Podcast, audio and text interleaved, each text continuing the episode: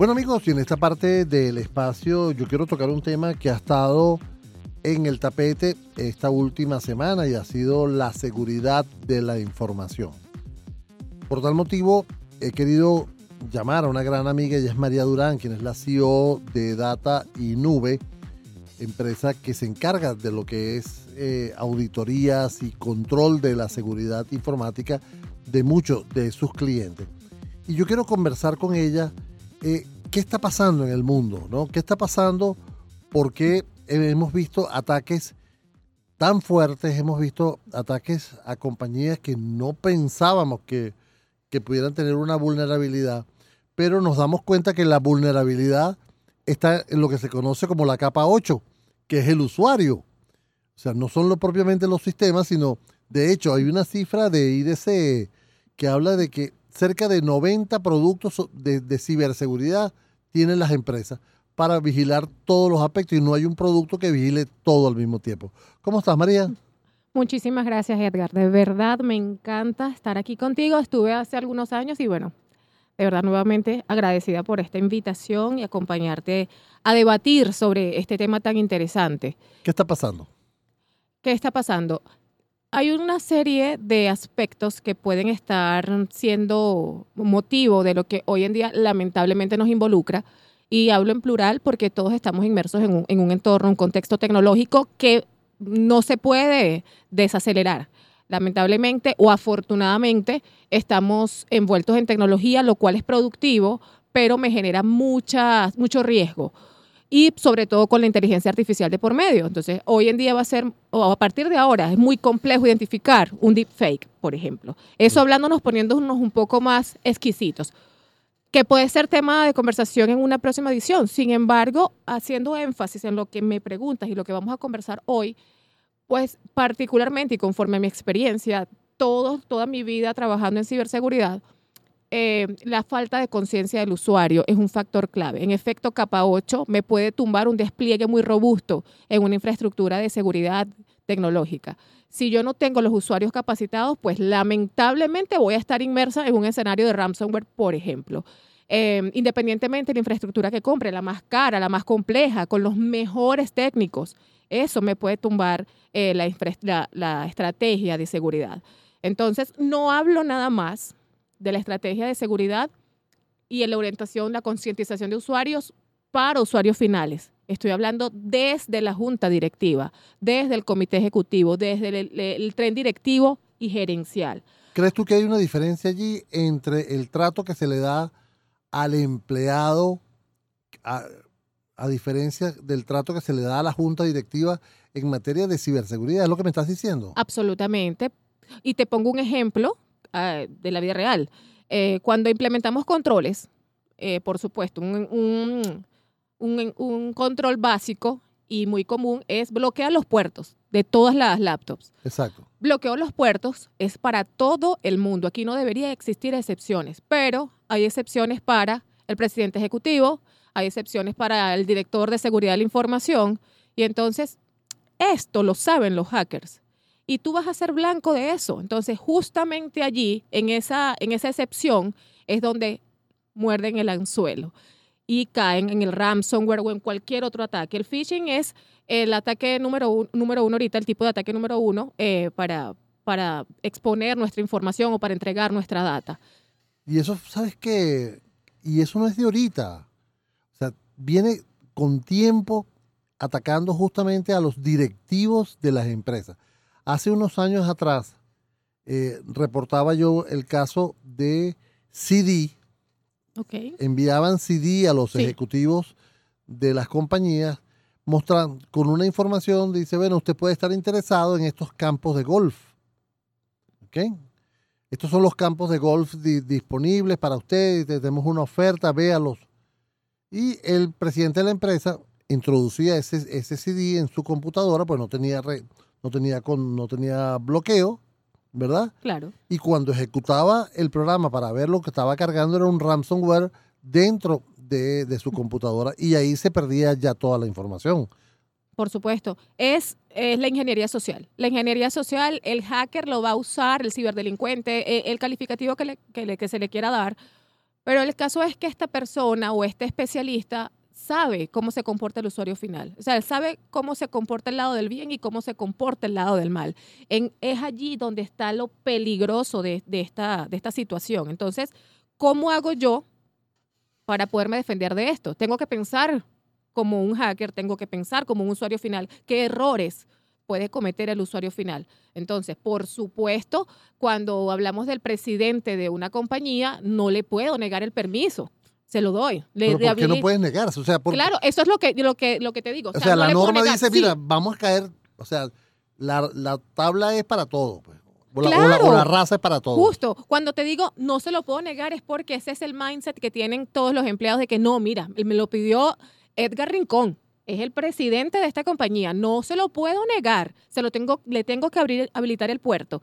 Entonces allí ya yo estoy quebrantando mi perímetro de seguridad, ya yo estoy quebrantando mis políticas internas, porque las políticas de seguridad de la información no es que están de adorno, o sea, no es que voy a cumplir con lo que dice ISO 27001, que es la norma, una de las normas que rigen la seguridad de la información. Eso no es casualidad, o sea, no hubo un despliegue de personas expertas capacitadas en pensar que, llevaba una política de seguridad para que luego digan, no, no la vamos a cumplir. O sea, eso tiene una razón de ser. El hecho de que nos saltemos nuestro propio reglamento tiene implicaciones serias y graves, que hoy en día la podemos ver en distintos tipos de ataques. Hoy en día Venezuela está siendo blanco de múltiples ataques porque ya Venezuela es atractiva para los hackers. En el pasado de pronto eh, no, no tanto, pero ya nosotros tenemos una economía que ha, estado fluyendo un poco más y para los hackers es rentable. De hecho, estadísticamente está ya demostrado que la ciberdelincuencia inclusive es más lucrativa que el narcotráfico. Entonces esto es tan grave que ya las compañías, inclusive las legislaciones, se han puesto cartas en el asunto. En Venezuela no tenemos una legislación, pero, pero muchos otros países de Latinoamérica sí. Ahora, ¿qué puede hacer, por ejemplo, este, ok, ya me atacaron. Tú como, como experta en ciberseguridad. María, me atacaron. ¿Qué hago?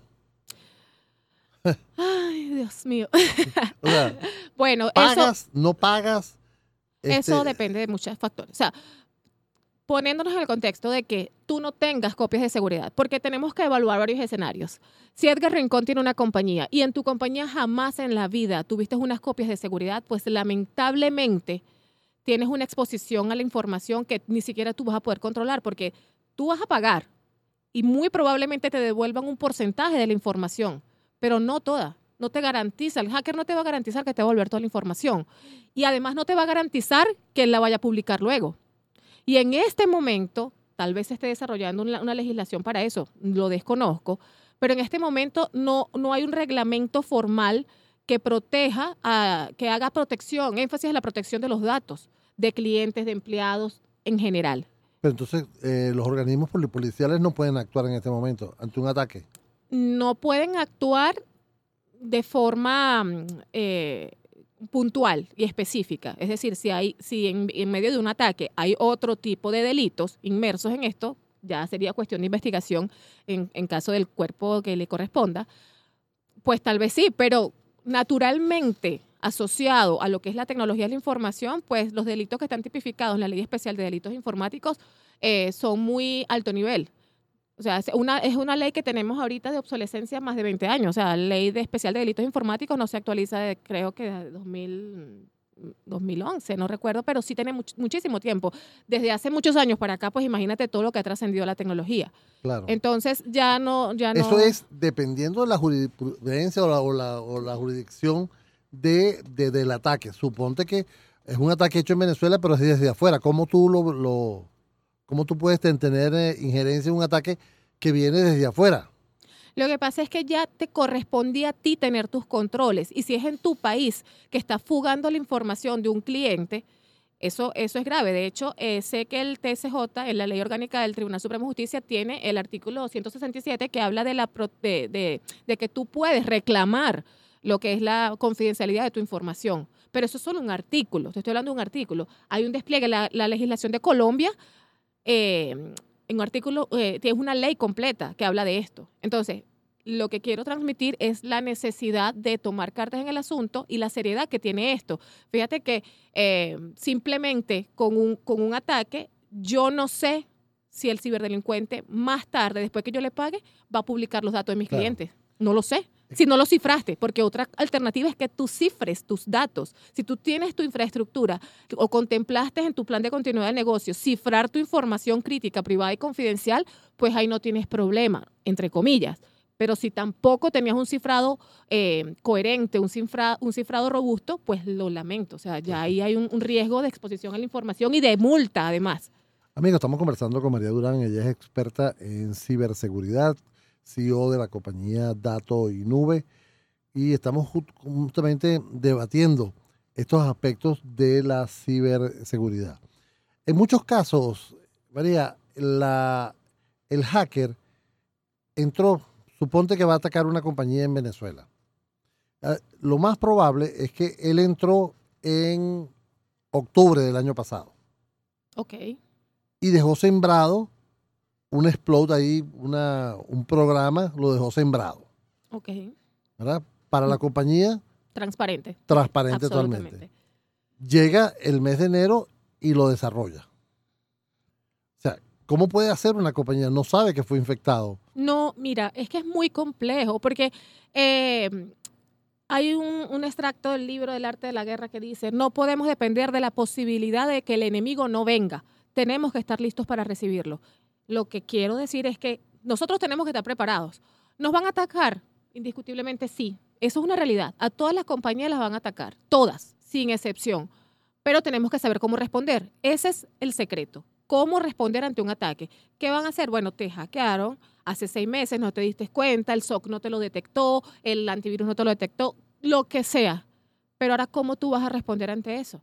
¿Qué, qué es el escenario ideal ante un ransomware? Que tú tengas backup, que tú tengas copias de seguridad, que tú le puedas decir al ciberdelincuente, ¿sabes qué? Quédate con la data porque yo tengo continuidad operativa. Tengo un plan de continuidad operativa tan robusto que tu ataque no me va a detener. Ahora, si el hacker te dice, está bien, yo me quedo con toda tu información porque tú la tienes doble, pero resulta que te voy a publicar todos los datos de tus clientes porque no los tenías cifrados. Entonces, ahí yo digo doble factor de autenticación en este aspecto. Claro. Proteger tu información, cifrarla. De hecho, eh, estábamos viendo algunos ataques, por ejemplo, que se, se hicieron en Colombia a Claro o se hicieron en Tigo, Paraguay, ¿verdad? Sí. Y mucha de la información que publicaron los hackers no era información actualizada, no era información real del cliente. En muchos casos era información vieja y no tenían un ataque co- correcto. Habían penetrado, pero no habían conseguido la información completa y lo, que hicieron fue irse a las redes y empezar a publicar algún tipo de información diciendo, mira, entramos aquí, ya tenemos esto, y no es cierto, ¿no? Eh, te hago, te hago esa, es- esa, es- esa mención porque en muchos casos lo que busca el hacker con publicar estas informaciones es crear un caos. Sí, es que ese es el, ese es el trabajo, ese es el buen... eh, cuando el hacker crea el caos, lo está haciendo bien entonces. El propósito del hacker e- es, crear caos para que dentro del caos y tu desespero, pues logres el objetivo de, de él, que es lucrarse. Y hacerse famoso también, porque de, esa, reputación que ellos puedan ganar como eh, amenazante, pues puede seguir creciendo su negocio. Ellos tienen que generar caos obligatoriamente. es, es su razón de ser, realmente. Vamos a irnos al punto, ok. Tú como asesora de ciberseguridad, que por cierto, ¿dónde te, te ubican? ¿Dónde? Pues tengo la- a través de mis redes sociales, arroba data y nube, que es el de la compañía. Mis redes sociales, que es María Durán Roja, en Instagram, sin S, María Durán Roja. Y por mi teléfono, el WhatsApp 0424-222-6533. Ok. Yo lo tengo también. por supuesto. Porque a la hora de yo consultar, yo consulto con, con ella para todos estos de- detalles. Una retroalimentación. Exactamente. Ahora, ok. Hay dos aspectos, ¿no? De hecho, un amigo en común dice ahí a las empresas que saben que fueron atacadas, las otras dicen que la- hay varios, hay tres tipos de empresas, ¿no? La que fue atacada, la que sabe, que fue atacada. eh, la que fue atacada, la que no sabe que fue atacada, pero está, pero está, pero está atacada, y la que no dice que fue atacada. Correcto, correcto. Sí, y en efecto hay una, eh, hay alguien de, de, de, este mundo de la ciberseguridad que dice eso mismo, que eh, no es que no hay compañías que no han hackeado, porque hay muchas empresas que dicen, no, a mí jamás me han hackeado. O sea, no es eso, es que no sabes que te hackearon, pero sí, a todas nos han hackeado, absolutamente a todas, porque lamentablemente el, el, contexto de Internet se presta para eso. Hay mucha fuga de información. No hay un perímetro de seguridad 100% robusto, sólido, no existe. Y con esta invención tecnológica y con este crecimiento tan acelerado, menos va a existir. El IoT, OT, o el Operational Technology, Internet Ajá. of Things, pues peor aún. Ok, si yo te pido a ti tres recomendaciones en este momento que hay el auge de los ciberataques, ¿cuáles serían las tres recomendaciones de data y nube? Por supuesto, pues las tengo muy claras y siempre las, las transmito cada vez que puedo, que es número uno, la conciencia a todo nivel. Conciencia en los usuarios a todo nivel, reitero, no solo nivel ejecutor, no solo eh, el implementador, tiene que ser desde el, el, ejecutivo más alto hasta la línea base. Por supuesto, cada uno con, con, su, con su nivel de conocimiento, pero es necesario transmitir, la, transmitir cómo identificar un phishing, por ejemplo. Número uno. Número dos, que independientemente de tu infraestructura y el tamaño de tu compañía, tengas backup, copias de seguridad. Con eso ya estarías asegurando gran parte de tu continuidad operativa y evitar el cierre de tu... Cifrado, la data la, guardada y cifrada. Eso sería el tercero. Okay. El backup es como eh, duplicar tu data. El backup, tenerla dos veces en la información redundante. Y el tercero es el que comentas tú, que es cifrar la información, porque no es solamente tenerla guardada o tenerla doble o tenerla por tenerla, sino tener la información cifrada, pero no, no toda información, sino aquella información que es crítica, privada y confidencial. ¿Cuál es el paso previo a esto? Que tienes que tener ineludiblemente necesario una clasificación de la información para tú saber qué data vas a cifrar. Tú no vas a cifrar, eh, no sé, la, la data pública de tu intranet, por ejemplo. Eso no lo voy a cifrar, eso es público y notorio o la, o la de la, el internet, tu página web como tal para, tu, para tus clientes. Eso no lo vas a cifrar. ¿Qué vas a cifrar? La nómina, la nómina del, del tren ejecutivo, por ejemplo. Esa información es crítica privada confidencial y esa información la tienes que clasificar. Entonces, siguiendo estos tres pasos, conciencia, backup y cifrado y, y clasificación de la información, por supuesto, vas a tener al menos cómo mantener tu continuidad operativa. Ahora, alguien me dijo, Edgar, si yo encripto mi información, mis procesos se ralentizan porque para yo poder sacar esa información tengo que desclasificarla, desbloquearla para tomarla, para después volverla. Y se, se ralentiza muchísimo los, los procesos quizás administrativos. Entonces, eso es una opción quizás eh, que hay que evaluar costo-beneficio, ¿no? Sí, sin duda. Y por eso es que es importante, y hago la salvedad de que no toda información la vas a cifrar, porque es muy caro además, cifrar toda la información te va a ralentizar los procesos. Entonces tienes que saber cuál es la data que sí tienes que cifrar. O sea, y por eso es importante que tengamos en, el futuro cercano, ojalá sí, eh, una, un, una, un, reglamento donde nos diga y nos, nos, nos dé ese, esa clara visión de qué dato legalmente debo cifrar por ejemplo, cédula de identidad debe estar cifrada. ¿Pero por qué? Y, y, tu legislación te lo diga, por qué tiene que estar cifrada, pero en este momento ya queda a, a, a, juicio de la compañía, al juicio del experto que esté evaluando qué data vamos a cifrar. No toda, sí, efectivamente, no se recomienda cifrar todo, porque además no toda tu data nunca va a ser toda privada, crítica, confidencial. Pero sí, por supuesto, es el problema que ahorita estamos afrontando. Tenemos una exposición de la información, entonces los empresarios ahora, si fuiste víctima de ransomware, andas asustado. ¿Por qué? Porque no sabes si la data de tus clientes puede ser expuesta y eso te implica sanciones, eso te implica el cierre de la compañía. Claro. Fíjate algo que es otro aspecto en el cual tiene que ver mucho el ego del hacker. ¿okay? Sí. Y tiene que ver mucho el ego de la compañía y, y, lo pongo desde el punto de vista de egos. Sí, sí. ¿okay? Un ego, el del hacker, es mostrar que sí entré y mostrar tu data. Y el otro ego es el de la compañía decir, no, no, yo no sé de qué estás hablando. O sea, yo no sé. O sea, Correcto. Sí, sí. No voy a decir nada porque no sé, no sé de qué estás hablando. O sea, tenemos un problemita interno con tecnología, pero más nada. No me pasó nada. No me pasó nada. Por supuesto, es que imagínate, ponte en el, o, o me pongo en el O lugar. sea, ¿qué debería hacer? La compañía debería decir, sí, mira, nos atacaron y nos, nos, eh, violentaron esto y esto y esto y esto, con el cargo reputacional que, que- que Sí. lleva eso. Eh, has tocado un punto súper importante y, y ampliamente complejo de resolver, me refiero a la reputación, porque tú te puedes recuperar de un impacto de ransomware, eh, técnicamente hablando, que es lo- los puntos que te acabo de mencionar, pero reputacionalmente, ¿cómo? Es demasiado complejo, sobre todo en tiempo, porque va, va a quedar, y sobre todo con estas redes sociales que, que van aceleradísimas y que en cuestiones de segundos te, te enteras de lo que sea.